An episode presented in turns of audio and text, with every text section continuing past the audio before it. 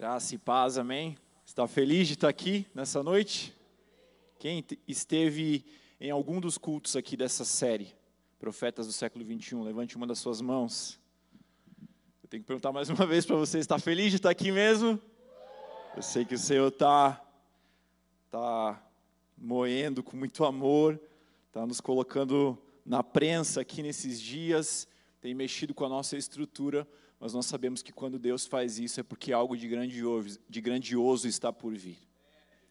Então, aumente sua expectativa agora no Senhor em nome de Jesus. Eu quero pedir mais uma vez para você orar nessa noite. Já fez algumas orações, mas agora eu quero que você declare ao Senhor, ou com a sua voz, ou aí no seu espírito, mas eu quero que você declare ao Senhor o que você deseja que Ele faça no seu coração o que você entende que Ele precisa fazer no seu coração. Tempo de louvor é o tempo em que nós proclamamos algo a Deus. É o tempo em que a noiva canta e o noivo escuta. Mas esse é o tempo da profecia em que Deus fala e a noiva escuta. Então eu quero que você ore ao Senhor agora em nome de Jesus. E libere essas palavras aí do que você espera para essa noite. Libere as palavras do que você entende que precisa receber nessa noite, da porção de transformação que você precisa em nome de Jesus. Eu vou dar alguns segundos para você fazer isso. Depois, depois nós vamos orar juntos. Coloque a mão no seu coração, vá fazendo a sua oração a Ele agora.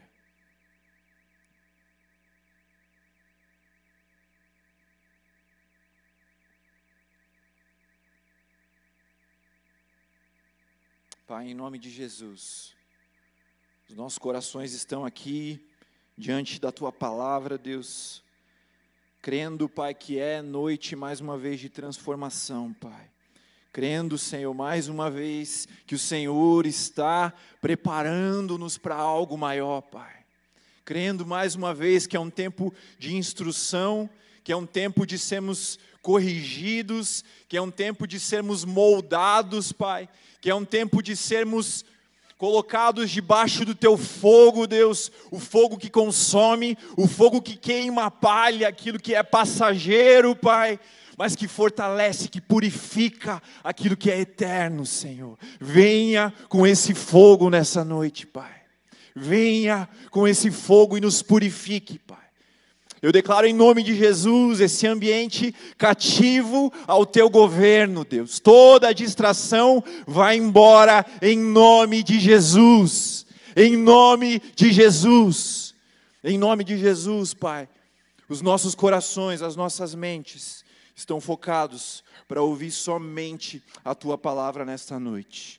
Em nome de Jesus. Amém. Aleluia. Tema dessa noite: profecia cristocêntrica. Profecia cristocêntrica. Já vou adiantar para você que é um ponto, um momento da mensagem que a gente vai falar especificamente sobre isso, é o momento mais importante, é o ponto mais importante, por isso é o nome do nosso sermão. Mas cada um de nós, a gente está com um desafio de pregar nesses dias a respeito da profecia de um dos profetas da palavra de Deus. Então não é uma EBD, como você já ouviu aqui, não é um estudo bíblico no, nos moldes da, da teologia bíblica, de entender o que é aquele livro, quem escreveu, quando escreveu, não é isso, é diferente do que você viu talvez lá no Afiando a Espada, quando a gente teve o nosso momento para ter o estudo bíblico sobre os evangelhos, esse tempo não tem a ver com isso. Esse tempo tem a ver com a gente tentando entender a profecia, a mensagem que esses profetas carregavam e tentando entender como isso se conecta com a nossa realidade nesses dias, tentando aplicar como isso se conecta com a nossa realidade. Então, nessa noite, a gente vai passear aqui por alguns trechos da palavra de Deus no livro de Isaías. Já pode deixar sua Bíblia aberta em Isaías no capítulo 6, Vai ser bem o comecinho, quase uma introdução, não vai ser o centro da nossa mensagem. A gente vai falar um pouquinho sobre essa passagem que é sim tão conhecida de nós, mas que eu creio que a gente, negli a gente negligencia alguns pontos importantes dela. Mas antes da gente falar sobre isso, eu quero que você entenda que o livro do profeta Isaías, no que diz respeito à profecia mesmo, é um dos livros mais completos, talvez o livro escrito por um profeta mais completo. Quando a gente avalia o ministério profético de Isaías. Por quê? Você já entendeu aqui também, alguns sábados atrás, de que existem dois tipos de profecia: aquela profecia que tem a ver com uma adivinhação ou com prever algo que vai acontecer no futuro, e aquela profecia que tem a ver com proclamar uma verdade da palavra de Deus sobre quem Deus é, sobre o que Deus quer fazer nesses dias, fundamentados nas Escrituras. Mas o profeta Isaías, ele flui em diversos tipos de profecia diferentes. Ele nos encanta, porque ele toca vários níveis diferentes na sua profecia. Desses dois níveis que nós falamos, mas falando sobre temas muito completos. Então vou trazer alguns exemplos para você. Ele faz tanto as predições quanto as proclamações, como nós já aprendemos aqui que são os dois sentidos possíveis. Ele fala palavras tanto a Judá no reino do sul, a Israel no reino do norte e a outras nações ao redor. O pastor Jeff pregou sobre Joel aqui na semana passada, cuja profecia era para uma outra nação, uma nação estrangeira. Você vai passar aqui por livros, por profetas que pregaram para o povo de Deus, ou que pregaram para o reino de Israel. Isaías ele prega para Judá, para Israel, para Babilônia, para o Egito, para a Etiópia e outros países também. Ele prega a profecia de Isaías. Ela tem a ver com dois momentos diferentes ela é dedicada a dois momentos diferentes da história do povo de Israel. Ela fala tanto para os dias que vieram depois do reinado do rei Uzias, mas ela também, um trecho do livro de Isaías, ele é destinado àqueles que estão lá no exílio. Ou seja, o profeta foi usado por Deus para profetizar em dois momentos diferentes da história daquele povo, daquele povo que estava ali naquele contexto. Ele faz profecias messiânicas, ele apresenta o Cristo, ele faz profecias escatológicas, ele fala sobre o fim dos tempos e ele fala também, por exemplo, sobre o derramado Espírito Santo. Então, é um livro riquíssimo, é. A gente poderia fazer uma série sobre a profecia de Isaías, fazer várias mensagens sobre a profecia de Isaías e ainda assim teríamos muito conteúdo, mas como eu já te adiantei, Selecionei alguns trechos aqui para aquilo que eu entendo que o Senhor tem para nós nessa noite. O primeiro deles, como eu também já adiantei, está lá em Isaías, no capítulo 6. Isaías, no capítulo 6, a gente, provavelmente a maioria aqui de nós já ouvimos, já lemos esse texto. Talvez muitos aqui conheçam como texto que fala sobre a visão do trono de Deus, outros vão conhecer como o chamado de Isaías. Eu creio que tem um detalhe super importante, além desses outros dois, que nos ensina algo super importante aqui. Mas, olhando para quem era Isaías no momento do capítulo 6, no momento do seu chamado, e isso vai nos trazer muita luz sobre a mensagem profética de Isaías. Pense você, comece a imaginar aí aquilo que a gente chamaria talvez de um piazão, já não tem mais idade para ser piazão, mas que a gente chama assim de uns 18 anos mais ou menos. Esse era Isaías aqui no capítulo 6, aqui no capítulo do seu chamado. Esse livro, ele não acontece exatamente em ordem cronológica, é na ordem como o profeta decidiu nos contar as coisas. Então, talvez esse deveria ser o primeiro capítulo do livro, se fosse em ordem cronológica, mas ele nos é o capítulo 6. E vai pintando aí na sua cabeça um piazão, 18 anos, e segundo a história nos conta, Isaías ele tinha uma proximidade grande da estrutura real do povo de Israel. Ele tinha acesso ao palácio do rei de Israel. Isso já nos dá uma ideia de que é um profeta que está num contexto diferente, porque outros profetas vieram do campo, outros profetas vieram forjados do nada, ou vieram de uma origem humilde, mas Isaías talvez seria conhecido por mim e você como um playboy, como alguém ali que possivelmente não é o que o livro nos diz, mas possivelmente, segundo livros paralelos de história que nos contam sobre a história daquele tempo, provavelmente ele era primo do rei Uzias. Então ele tinha, óbvio, benefícios por ter o seu parentesco com o rei. E esse texto aqui de Isaías, no capítulo 6, ele começa dizendo: No ano em que o rei Uzias morreu.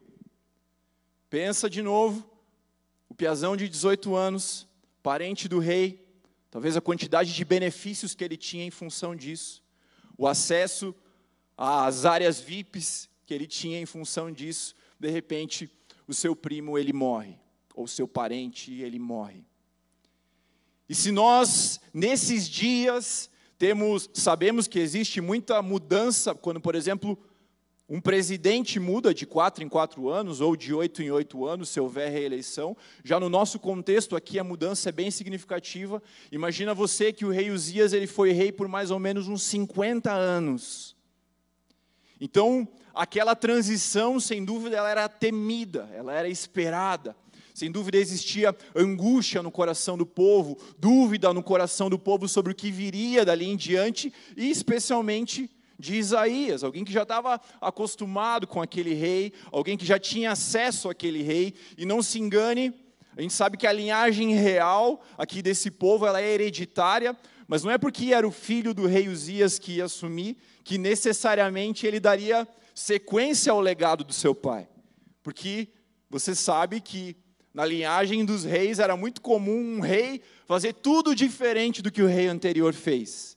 É por isso que Alguns reis se desviavam, e depois vinham outros reis, os seus filhos, e se voltavam ao Senhor.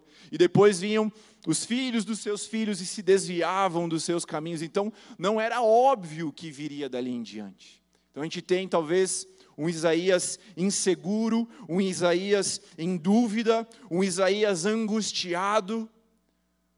Aquele em quem ele poderia se apegar tinha morrido, e aí vem sim Isaías capítulo 6, no ano em que o rei Uzias morreu, eu vi o Senhor assentado num trono alto e exaltado, e a aba da sua veste enchia o templo.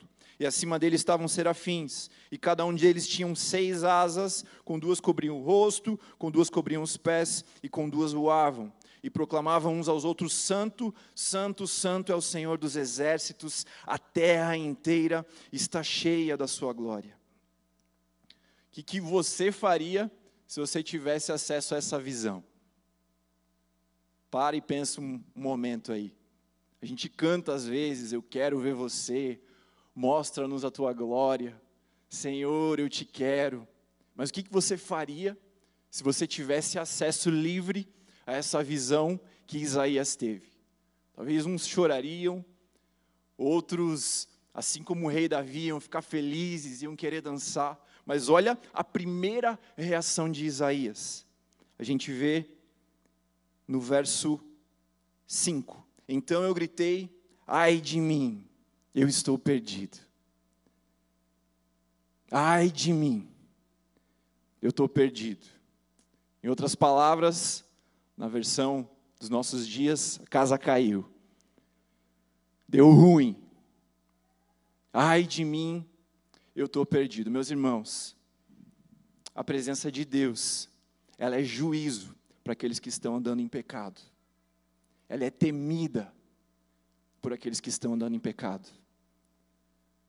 E nós temos certeza que Isaías ele estava andando em pecado, porque depois do ai de mim, estou perdido, ele fala: "Pois sou um homem de lábios impuros e vivo em meio a um povo de lábios impuros". Então, diante daquela visão maravilhosa, diante daquela visão que a gente espera, diante daquela visão que enche o nosso coração de anseio, que a gente deseja, que a gente quer ter, Isaías ele fala: "Ai de mim", e ele confessa os seus pecados ao Senhor. Ai de mim porque eu sou um boca suja. Ai de mim porque eu sou alguém de lábios impuros. Ai de mim porque eu estou no meio de um povo de lábios impuros. Senhor, misericórdia da minha vida.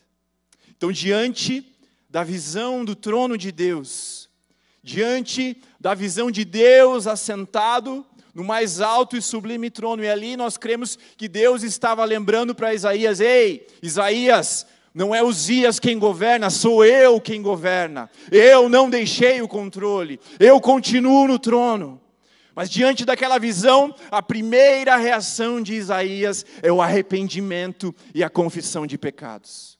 Meus irmãos, antes de ser chamado para o ministério profético, antes de ser chamado para profetizar as nações, antes de ser chamado para ter a, a, mensagem que seria a mensagem profética mais completa de todos os profetas, antes de ser chamado para isso, Isaías é chamado para o arrependimento.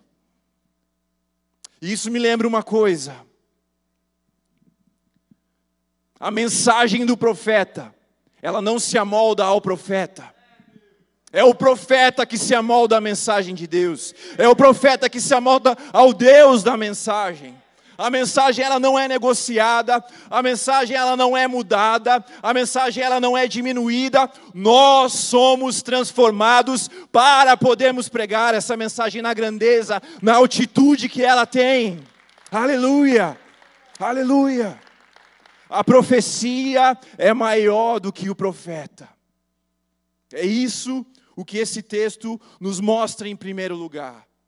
Como o pastor Daniel pregou aqui algumas semanas atrás, não é de qualquer jeito.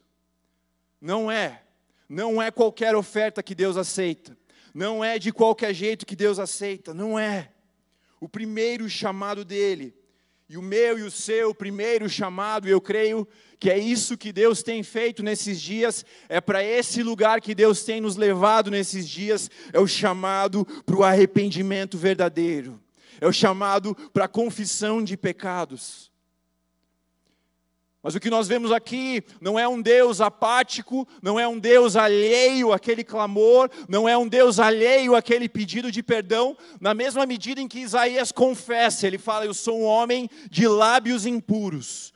Nós vemos que um dos serafins, ele voou, trazendo uma brasa viva que havia ali, e com ela tocou a minha boca, dizendo: Veja, isto tocou os seus lábios, por isso a sua culpa será removida e o seu pecado será perdoado. Talvez você não precise de uma experiência com essa para ter certeza que o seu pecado foi perdoado. Nós temos um Jesus que foi anunciado por Isaías.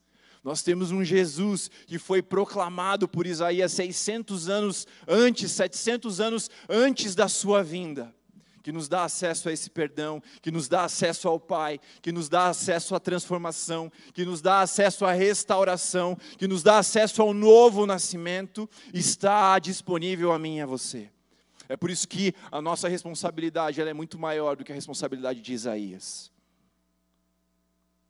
Porque nós não precisamos esperar uma experiência sobrenatural como essa, uma experiência mística como essa para termos a convicção de que os nossos pecados foram perdoados, ou até mesmo para pedirmos o perdão pelos nossos pecados. Nós temos acesso a Deus como Pai. Aleluia. E é esse Deus que quer ouvir a sua confissão sincera. Ele quer ouvir o seu clamor de arrependimento. É esse Deus que quer transformar as suas atitudes para que você e eu, para que estejamos preparados para pregar a mensagem que não se diminui por nós. Não podemos inverter a ordem das coisas, meus irmãos. Que desastre é quando as coisas são têm a sua ordem invertida. Que desastre é quando alguém se levanta para profetizar e dias depois cai em pecados básicos, em pecados escandalosos. Que desastre! Não será assim em nome de Jesus nessa geração.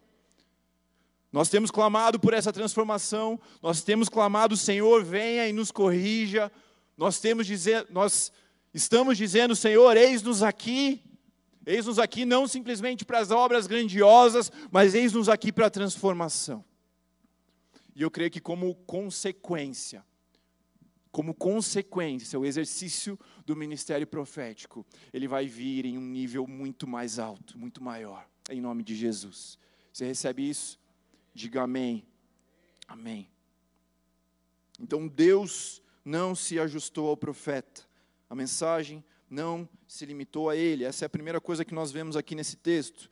E a segunda coisa, eu já já comentei com você do que a aparição de Deus no trono, algo específico, algo que a gente já conhece essa figura, mas que não era talvez uma figura conhecida para Isaías, o que a aparição de Deus no trono revelava para ele. Ei, Isaías, pare de confiar na mão dos homens, pare de confiar no governo dos homens, eu governo.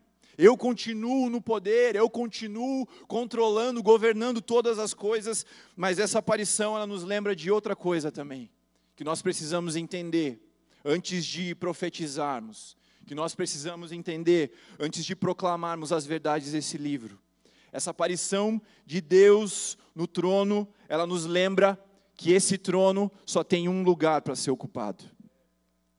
Não existe lugar no trono para Uzias e Deus. Não existe lugar no trono para o seu namorado, para a sua namorada e Deus. Não existe lugar no trono para o dinheiro e Deus. Não existe lugar no trono para mim mesmo, para você mesmo e Deus. No trono do Deus Altíssimo só há lugar para um. Só há lugar para um. E nós cremos que quem está assentado no alto e sublime trono é o Senhor dos exércitos, aquele que é santo, santo, santo. Ele quer governar a tua história. Ele quer ser senhor da tua vida. Como eu conversava com o Leandro essa semana, ele quer que você ame não somente a salvação, mas ele quer que você ame o seu senhorio. Ele quer que você ame não somente a salvação, mas que você ame o Rei Jesus, o Rei da glória. Quando amamos Jesus integralmente, como amamos, quando amamos o Salvador e o Senhor, quando permitimos que Ele governe sobre as nossas vidas, quando permitimos que Ele tenha o controle das nossas vidas, nós estamos preparados para carregar essa mensagem profética. Nós estamos preparados para proclamar quem Ele é, nós estamos preparados para proclamar o que Ele quer fazer nesses dias. Mas precisamos Dá lugar a Ele no trono. Não há lugar para dois, não há lugar para três, não há lugar para outro. Ele quer ocupar o trono da sua vida.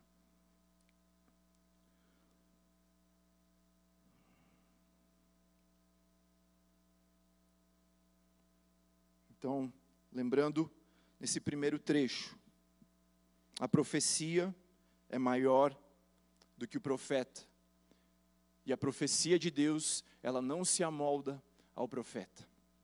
Vamos para o segundo trecho que a gente vai passar aqui em Isaías, ele está lá no capítulo 30, a partir do verso 9.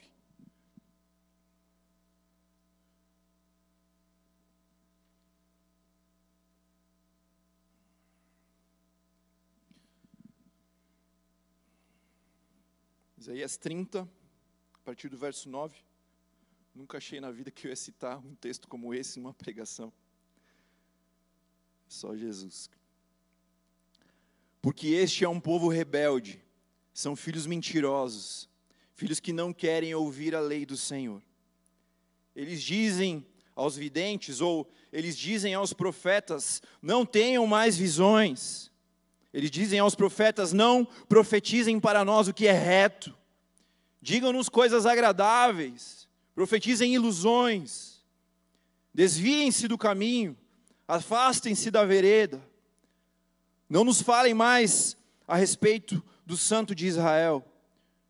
Por isso o Santo de Israel diz: Vocês rejeitaram esta palavra, confiam na opressão e na perversidade e se apoiam sobre isso. Verso 13: Portanto, esta maldade será para vocês como uma brecha num muro alto, que formando uma barriga está prestes a cair e cuja queda vem de repente num momento. Quero que você foque comigo no verso 10. Olha o clamor das pessoas daquele tempo diante das visões e diante das profecias. De novo, verso 10. Eles diziam aos videntes: Não tenham mais visões. E aos profetas: Não profetizem para nós o que é reto. Digam-nos coisas agradáveis. Profetizem ilusões. Segundo ponto dessa noite, ou a segunda coisa que a gente aprende com a mensagem profética de Isaías, é que a profecia, ela não é definida pela estética. Ou a profecia, ela não é definida pelo seu conteúdo. O que nós vemos aqui, e está muito claro, é um povo rejeitando a profecia de Deus, porque era uma profecia dura contra o povo.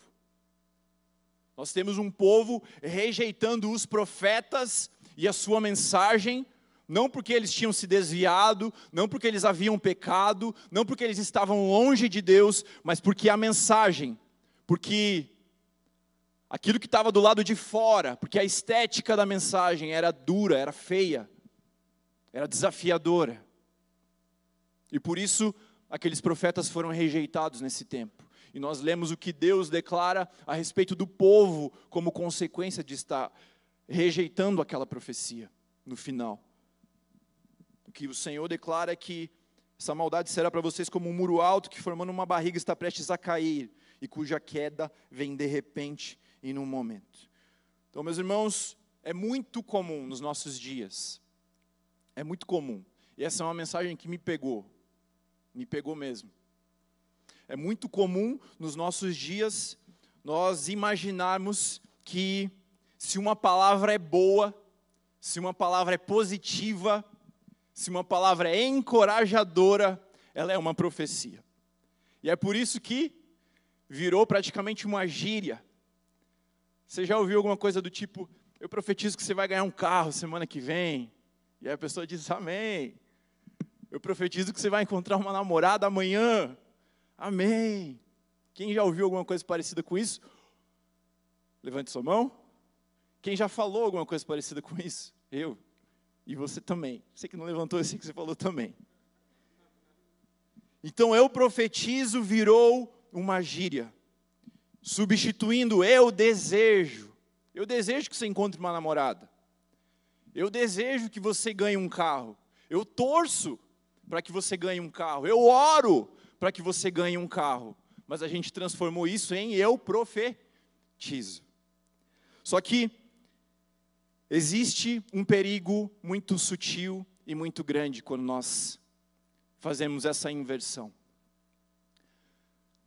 O que a gente deveria associar quando a gente ouve, ou quando a gente fala, eu profetizo, é, a partir daqui Deus está falando.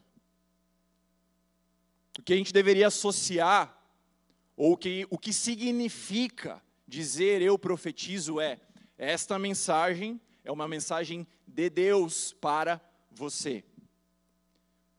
Então, quando nós, de certa forma, banalizamos essa expressão, a gente começa a confundir o que de fato é profecia e o que não é. E nós precisamos entender que o que define uma profecia não é a estética, o que define a profecia não é o conteúdo da mensagem. O que define se é profecia ou não, não é se a mensagem é boa, se ela é positiva, se ela é agradável. O que define se é profecia ou não é a origem da palavra. É a origem que define se é profecia, se é profecia ou não. Se veio de Deus, é profecia. Se não veio de Deus, chame de oração, chame de desejo, chame de torcida, chame do que quiser, mas não vamos mais chamar de profecia o que não é profecia, meus irmãos. Com amor, com temor eu falo isso para você. Olha o risco que isso traz. Quando a gente começa a confundir o que é profecia, quando a gente ouve uma palavra de Deus que foge do estereótipo da profecia que a gente conhece, quando a gente ouve uma palavra que vem de Deus e que não é positiva, e que não é bonitinha, e que dói, e que é dura, nós corremos o risco de rejeitar achando que não é de Deus. Deus mandando dizer, cara, você não vai ganhar o carro semana que vem.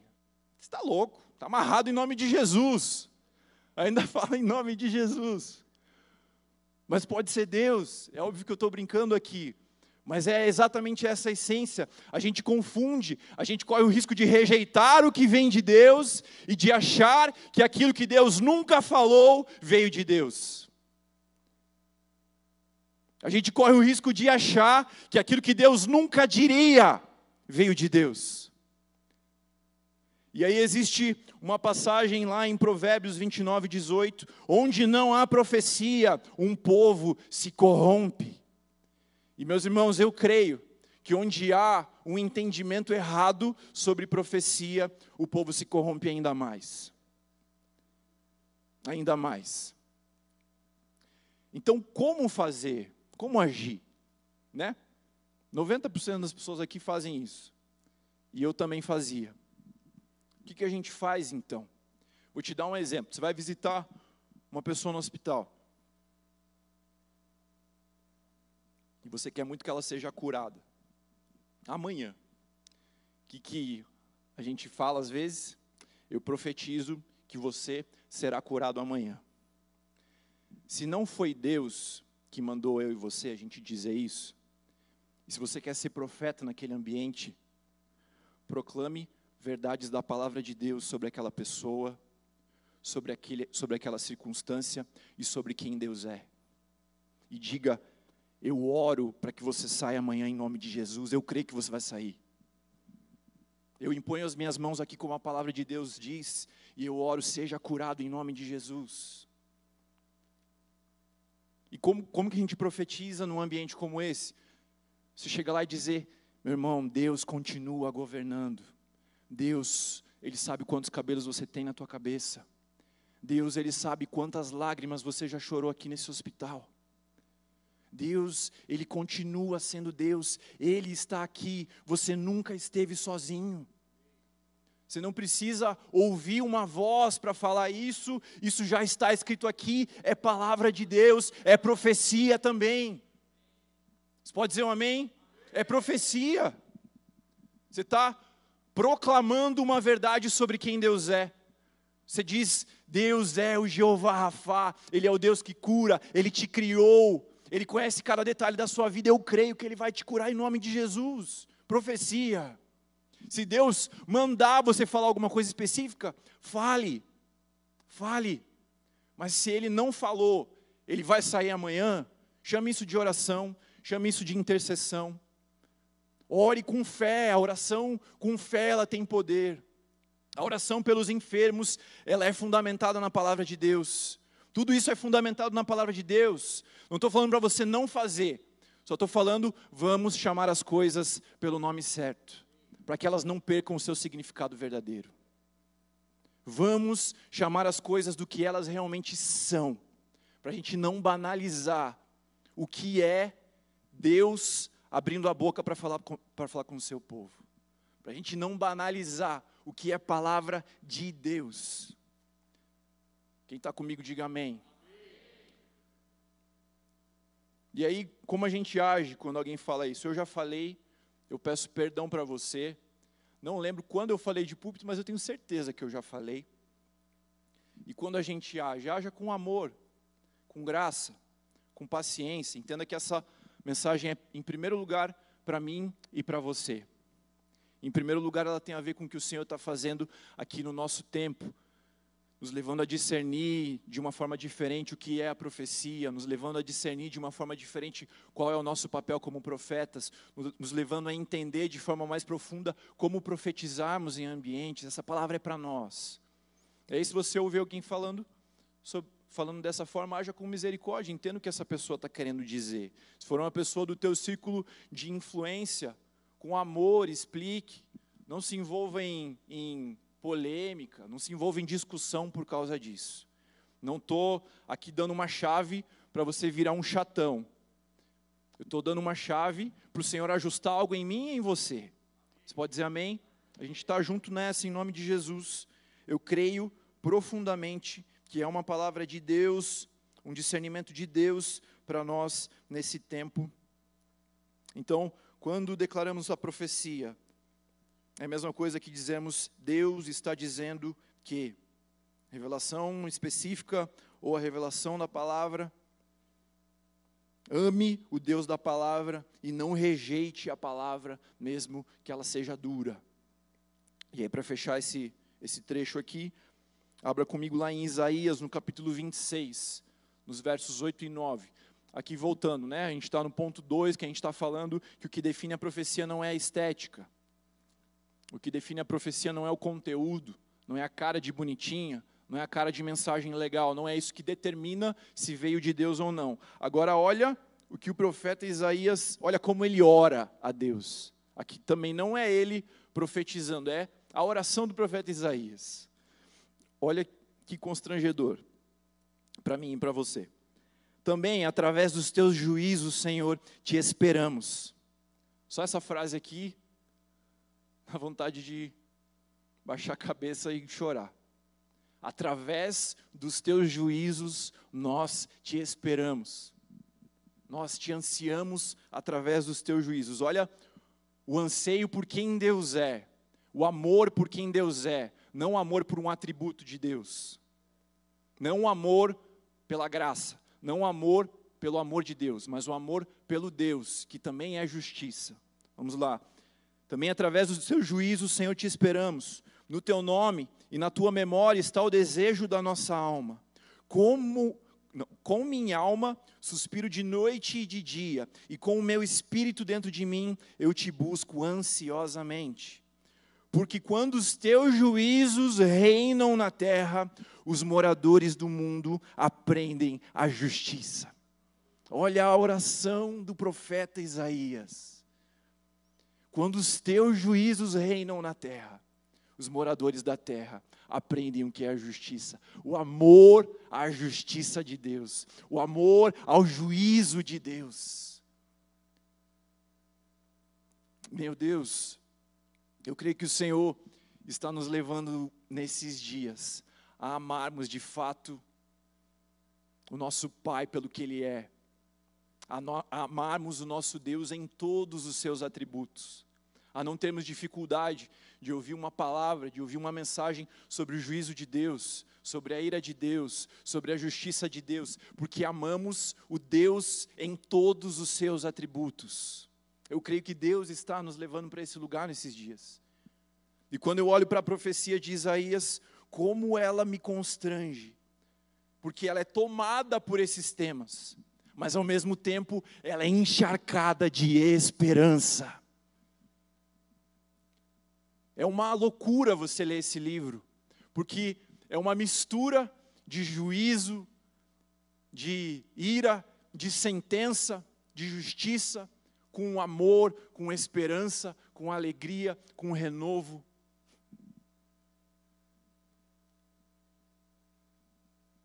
Que mensagem, meus irmãos.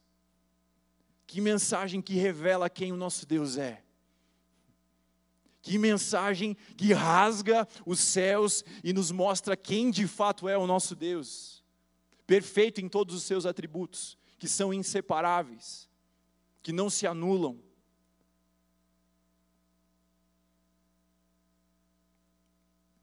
E é por isso,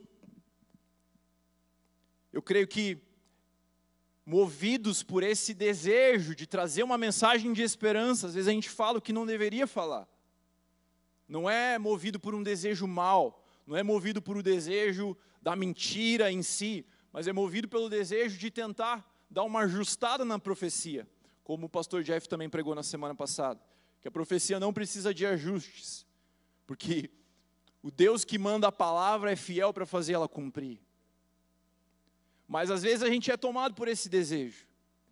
Então eu quero te ensinar como levar uma palavra de esperança mesmo quando você está em dúvida sobre uma, sobre uma situação. Como levar uma palavra de esperança, mesmo quando você percebe que Deus não disse nada específico sobre aquele lugar. De novo, você vai visitar o, o doente no hospital, está doido para dizer que eu profetizo que você vai ser curado amanhã em nome de Jesus, mas Deus não falou ainda. Como levar uma palavra de esperança num ambiente como esse? Isaías nos ensina isso. Isaías nos ensina isso mas ele concentra a sua mensagem de esperança não no pensamento positivo. Ele concentra a sua mensagem de esperança não na estética bonita. Ele concentra a sua mensagem de esperança não numa palavra que alegre o outro, ou não em uma palavra que afague o outro, mas a mensagem de esperança de Isaías 600, 700 an anos antes da vinda de Cristo, a mensagem de esperança dele é: virá um Messias, virá um Messias, o Rei Jesus virá. Aleluia! Não há mensagem que traga mais esperança do que essa. Não há. E é por isso que o tema dessa mensagem é profecia cristocêntrica, porque em todo canto desse livro, em todo canto desse livro, ao mesmo tempo você encontra sim o juízo, ao mesmo tempo você encontra sim a palavra dura de correção de Deus, mas você encontra virá um renovo, virá um servo que sofreu, virá um servo que redimirá todas as coisas, virá um servo que trará aqueles que não são da nação de Israel para baixo das asas de Deus, virá um Messias, um profeta evangelista, mesmo sem conhecer Jesus, que dirá eu e você que conhecemos Jesus, nós fomos chamados para sermos profetas evangelizadores nesses dias, profetas que carregam a mensagem de Deus, mas que têm o seu fundamento na mensagem de esperança de Cristo Jesus independente do ambiente, independente da circunstância, independente do que está do lado de fora, mesmo se os teus olhos humanos não enxerguem esperança, naquele lugar há espaço para que Jesus seja pregado, para que Jesus seja revelado, para que Jesus seja desvendado por você que conhece Jesus, por você que já sabe quem Ele é, por você que tem o Novo Testamento inteiro à sua disposição, por você que já caminha com esse Jesus, por você que teve a sua história transformada por Ele, por você que conhece pessoas que foram transformadas por Jesus. Nós fomos chamados para carregarmos uma mensagem profética, sim, que revela quem Deus é, que revela o que Ele quer fazer nesses dias, mas que revela há um Cristo Há um Cristo que nos leva até o Pai. Há um Cristo que perdoa os nossos pecados. Há um Cristo que tirou o fardo das nossas costas. Há um Cristo que em breve voltará. Aleluia! Aleluia! Nós fomos chamados para trazermos a esperança, não afagando, não dizendo algo que amenize a situação, não dizendo algo que simplesmente a gente gostaria que acontecesse, mas trazendo a mensagem de esperança, pregando o evangelho da verdade, que é o poder de Deus para a salvação daquele que nele crê. Banda, pode subir.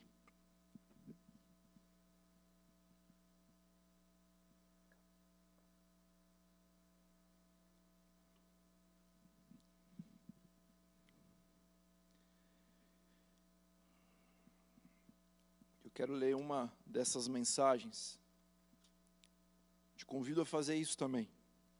Eu tinha grifado já em uma das minhas leituras, até numa leitura que eu fiz aqui no iPad, eu tinha grifado passagens do livro de Isaías. Eu costumo grifar passagens que falam sobre o Messias, que falam sobre Jesus. E fiz uma, uma pesquisa aqui na internet para tentar entender mais ou menos quantas profecias sobre Jesus, sobre quem ele é, sobre o seu nascimento, sobre o seu ministério, sobre a sua morte, sobre a sua glorificação. Quantas dessas profecias eu poderia encontrar no livro de Isaías? E procurando por cima, assim, sem muito esforço, juntando que eu, obrigado, juntando que eu encontrei na internet, com algumas coisas que eu fui complementando, você achei fácil umas 15, 20 profecias sobre Jesus. 700 anos antes de Jesus botar o pé nessa terra. E uma delas, que está lá em Isaías no capítulo 9. Eu quero ler com você esse trecho. De novo, se você voltar, você vai ver passagens sobre ira, sobre juízo, se você for adiante, você vai encontrar passagens sobre ira, sobre juízo, sobre justiça, sobre pena. E no meio de tudo isso, contudo, não haverá mais escuridão para os que estavam aflitos. No passado, ele humilhou a terra de Zebulon, de Naftali, mas no futuro honrará a Galileia dos gentios, o caminho do mar junto ao Jordão. E o povo que caminhava em trevas viu uma grande luz. Sobre os que viviam na terra, da sombra da morte, raiou uma grande luz. Fizeste crescer a nação, aumentaste a sua alegria. Eles se alegraram diante de ti, como os que regozijam na colheita, como os que exultam quando dividem os bens tomados na batalha pois tu destruíste o jugo que os oprimia, a canga que estava sobre os seus ombros e a vara de castigo do seu opressor, como no dia da derrota de Midian. Pois toda bota de guerreiro usada em combate e toda veste revolvida em sangue serão queimadas como lenha, porque um menino nos nasceu, um filho nos foi dado, o governo está sobre os seus ombros, ele será chamado maravilhoso conselheiro, Deus poderoso, Pai eterno, príncipe da paz, ele estenderá o seu domínio e haverá paz sem fim sobre o trono de Davi e sobre o seu reino estabelecido e mantido com justiça e retidão desde agora e para sempre. O zelo do Senhor dos exércitos fará isso. A profecia não precisa de ajustes.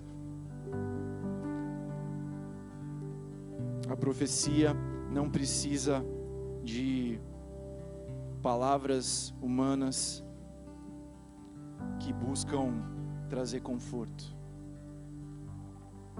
A profecia é suficiente para nos trazer a paz, para nos trazer a esperança, para nos trazer um olhar para o amanhã com um coração cheio de alegria, independente das circunstâncias. A profecia é suficiente para tirar o fardo das nossas costas. A profecia é suficiente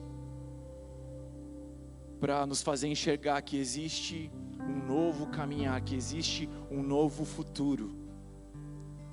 Ela é suficiente quando nós carregamos Jesus naquilo que profetizamos.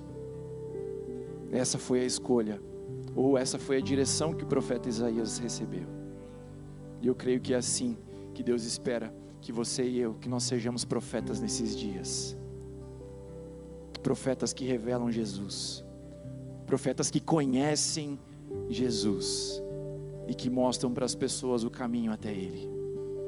Deus, nós nós dizemos sim para a tua palavra, Pai.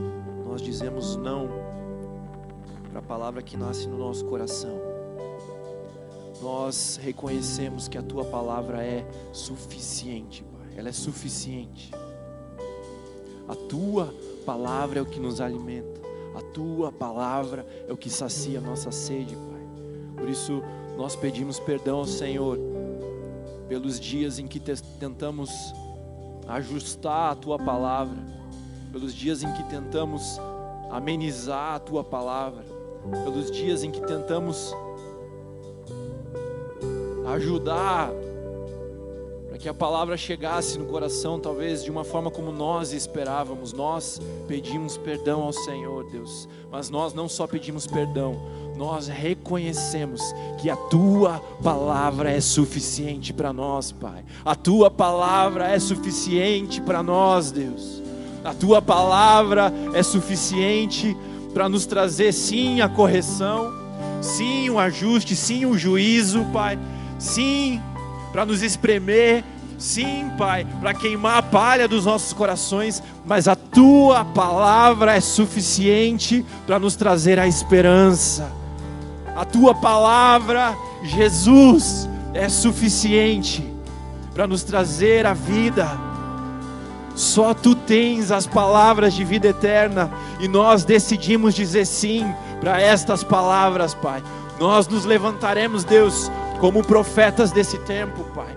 Nós nos levantaremos, Deus, como aqueles que carregam a tua mensagem, Deus, mas como aqueles que carregam a mensagem do Filho que se entregou por amor de muitos, Pai, do Filho que ofereceu a sua vida como sacrifício, do Filho que é a nossa esperança, do Filho que é aquele que é a palavra, que é o caminho, que é a verdade, que é a vida. Dizemos sim para o Evangelho, Pai. Sim para o Cristo que venceu a morte, Deus. Nos apegando em quem Tu és, Jesus. Nos apegando no Teu Evangelho. E ao mesmo tempo nos apegando na verdade de que em breve voltará. Em breve voltará. Toda lágrima será enxugada. O sofrimento não terá mais lugar, a dor não terá mais lugar para aqueles que são teu filho, teus filhos, Pai. Essa é a mensagem de esperança que nós precisamos. Essa é a mensagem de esperança que o mundo precisa, Pai. E é a mensagem que nós carregaremos como uma mensagem profética que toma as nossas vidas, que consome as nossas vidas, que consome tudo que nós temos, que consome tudo que nós somos, Pai, que consome os nossos sonhos, os nossos anseios, os nossos desejos, os nossos planos, Pai. A mensagem da cruz, Deus que ela seja o centro das nossas vidas e que ela seja o centro toda profecia que sair da nossa boca, Senhor. É o que nós oramos nessa noite em nome de Jesus. Em nome de Jesus, continue, Pai, continue a nos forjar até o tempo que o Senhor achar que for necessário, Pai. Continue a nos moldar, Senhor.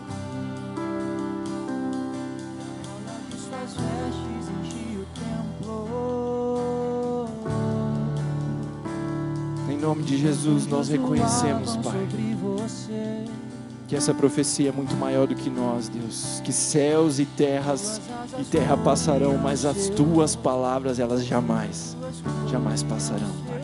Em nome de Jesus.